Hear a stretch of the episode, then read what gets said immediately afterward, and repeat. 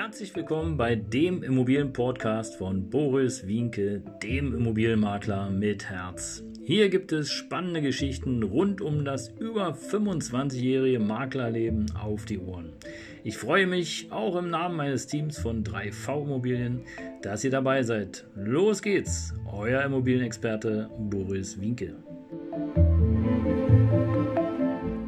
Ja, Servus und Hallo, hier ist wieder dein Immobilienmakler mit Herz.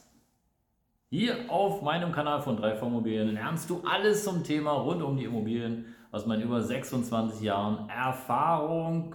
Du bekommst lustige Dinge, komische Dinge, fachliche Dinge auf die Ohren. Und ja, ich erhebe keinen Anspruch, dass ich hier ganz detailliert ins letzte Detail sozusagen der Themen einsteige, sondern hier bekommst du erstmal einen groben Überblick. Wenn du mehr wissen willst, dann kontaktiere mich gerne, mach einen Termin, wir sprechen miteinander. Ich bin für dich da.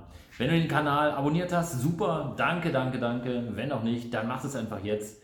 Wie gesagt, aus den vorgenannten Gründen. Ja, heute ein Spezialthema sozusagen. Heute, wie du den Immobilienkaufpreis schön rechnest. Ja, oder wie du den Immobilienpreis schön rechnest, erlebe ich immer wieder. Und äh, für viele ist die einfache Formel Kaufpreis durch Mieteinnahme mal 100. Ja, super. Und dann? Also Kaufpreis durch Mieteinnahme, also die Jahresmieteinnahme mal 100, dann kommst du auf eine Rendite und für viele äh, unserer Interessenten, insbesondere so die, die sich gerade sozusagen damit beschäftigen mit dem Thema Immobilien, ist äh, dann plötzlich eine Rendite von äh, 4, 5 Prozent äh, super. Aber ich kann dir sagen, so einfach ist es nicht, weil du musst wirklich ein bisschen weiter ins Detail gehen und äh, ich habe es unten aufgelistet, aber ich sage es dir gerne nochmal, worauf du auf jeden Fall zusätzlich achten musst. Also wenn du den Kaufpreis sozusagen hast, ist erstmal der erste Indikator, das ist klar. Die Mieteinnahme. Von der Mieteinnahme solltest du auf jeden Fall, und das ist mein persönlicher Tipp, äh, so gebe ich es auch an unsere Kunden weiter, solltest du auf jeden Fall erstmal die nicht umlagefähigen Kosten auch abziehen. Was sind nicht umlagefähige Kosten? Schau dir einfach mal eine Betriebskostenabrechnung äh, an von dir. Organisier dir, wenn du es noch nicht hast, eine äh, Abrechnung einer Eigentumswohnung und dann siehst du schon ganz klar, welche Kosten beispielsweise nicht umlagefähig sind. Nur ganz kurz angerissen, beispielsweise ähm, bestimmte Rechtsanwaltskosten sind nicht umlagefähig, dann die Kosten für den Verwalter sind nicht umlagefähig, Instandhaltungskosten sind nicht umlagefähig und das sind Indikatoren, die du auf jeden Fall oder Punkte, die du auf jeden Fall abziehen solltest von den Mieteinnahmen. Und du siehst, jetzt schmilzt schon sozusagen die Jahresmieteinnahme, die du vorher noch äh, freudestrahlend in den Äther gerufen hast, die schmilzt jetzt schon. Dann solltest du auf jeden Fall einkalkulieren ein Mietausfallwagnis. Ja, Mietausfallwagnis sagt das Wort schon. Es kann immer sein, dass der Mieter sozusagen ja, seine Miete nicht bezahlt, aus welchen Gründen auch immer. Äh, viele Profis kalkulieren hier ein Mietausfallwagnis von 1-2 Prozent der Jahresmiete ein und die solltest du im Grunde genommen auch von der Mieteinnahme abziehen. Ja? Und am besten natürlich noch beiseite legen. Weil es kann ja Tatsache sein, dass eben der Mieter äh, mal nicht zahlen kann, aus welchen Gründen auch immer. Ja, dann solltest du auf jeden Fall auch überlegen, du hast dann meistens noch Kreditkosten ja, entweder für den Kreditvermittler, für die Bank oder für die Bewertung. Auch das äh, sollte man auf jeden Fall berücksichtigen. Ähm, okay, kannst du natürlich jetzt nicht eins zu eins abziehen. Also wenn du Kreditkosten hast von äh, 2000 Euro und eine Mieteinnahme von 2000 Euro, hm.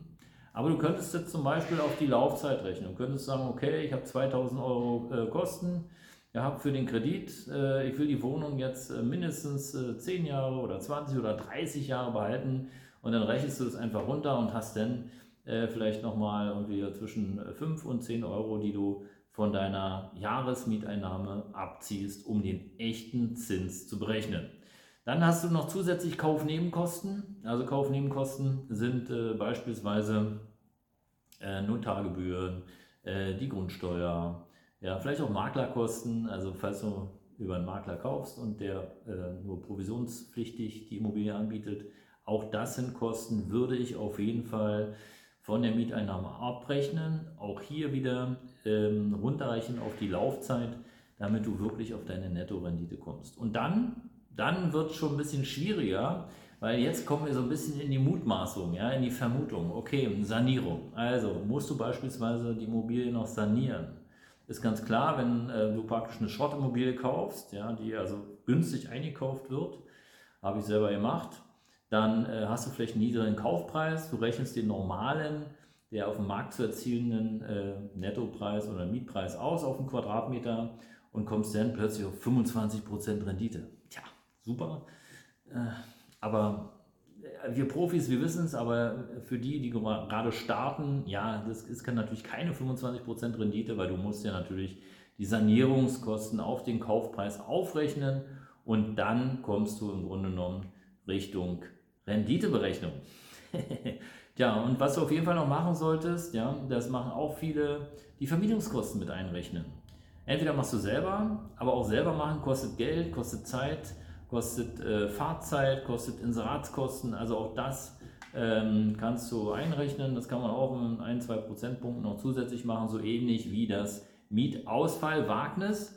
Ähm, und, äh, und dann solltest du auf jeden Fall nochmal überlegen, ja, vielleicht gibt es auch so Sonderabgaben. Ja? Also Sonderabgaben, ähm, da fällt mir äh, gerade so ein, die, die aktuelle CO2-Steuer.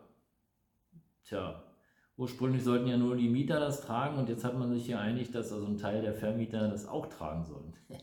naja, also gut, das kann man nicht so richtig kalkulieren, aber ähm, naja, so ein bisschen Puffer, vielleicht äh, 20, 30, 40 Cent äh, auf den Quadratmeter, macht schon Sinn, ja, aus meiner Sicht. Okay, du merkst, die Rendite, die schmilzt, die schmilzt, die schmilzt, aber es geht ja darum, sozusagen den Immobilienpreis normal zu rechnen und nicht schön zu rechnen. Schön rechnen können wir alle. Ja, ja und dann ähm, das letzte Thema, was auch sehr schwierig ist zu kalkulieren, aber es könnte möglich sein, dass deine Immobilie, die du, für die du dich interessierst, dass sie demnächst eine Sonderumlage fährt. Und das ist wirklich ein heißes Thema.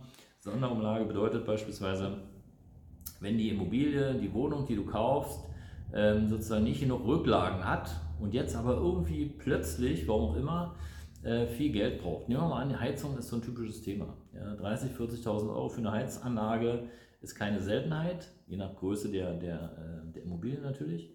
Oder Dachsanierung ist auch meistens sehr teuer oder Fassaden, Fenster, so eine Themen. Oder Aufzug äh, geht kaputt oder äh, soll erneuert werden oder weiß der Fuchs irgendwie solche, solche Geschichten. Dann ähm, kann es schon sein, dass äh, wenn die Instandhaltungsrücklage nicht ausreicht, also die Rücklage des Gebäudes nicht ausreicht, äh, dass du nochmal in den Pott greifen musst. Und das ist wirklich schwierig zu kalkulieren, ähm, kann ich dir sagen. Aber so ein bisschen sollte man schon darauf achten. Und deswegen empfehle ich jedem, der sich sozusagen eine Wohnung kaufen möchte, egal ob es eine Kapitalanlage ist oder ob es äh, eine eigengenutzte Wohnung ist, äh, auch bei Einfamilienhaus, ja, schafft euch auf jeden Fall einen finanziellen Puffer, Geld, wo ihr nicht dran geht, niemals. Ja, das muss einfach irgendwie wo liegen und von mir ist auf ein Tagesgeldkonto oder wo auch immer, wo du kurzfristig rankommst, damit äh, du in solchen Fällen auf jeden Fall flexibel bleibst. Eigene Erfahrung, wenn du es nicht machst und es kommt so weit, dann brauchst du irgendwoher Geld. Und ähm, wenn du beispielsweise deine Kreditwürdigkeit, wenn die eh schon eng ist, ja, bekommst du von der Bank kein Geld, musst also andere Leute anpumpen. Nicht so toll. Ja. Ja, in diesem Sinne, wie du den Immobilienpreis schön rechnest, das war eine kurze Zusammenfassung. Alles, wie gesagt, findest du unten nochmal äh, kurz zusammengefasst. Danke, dass du dabei warst. Das war dein Immobilienmakler mit Herz. Bis bald. Ciao.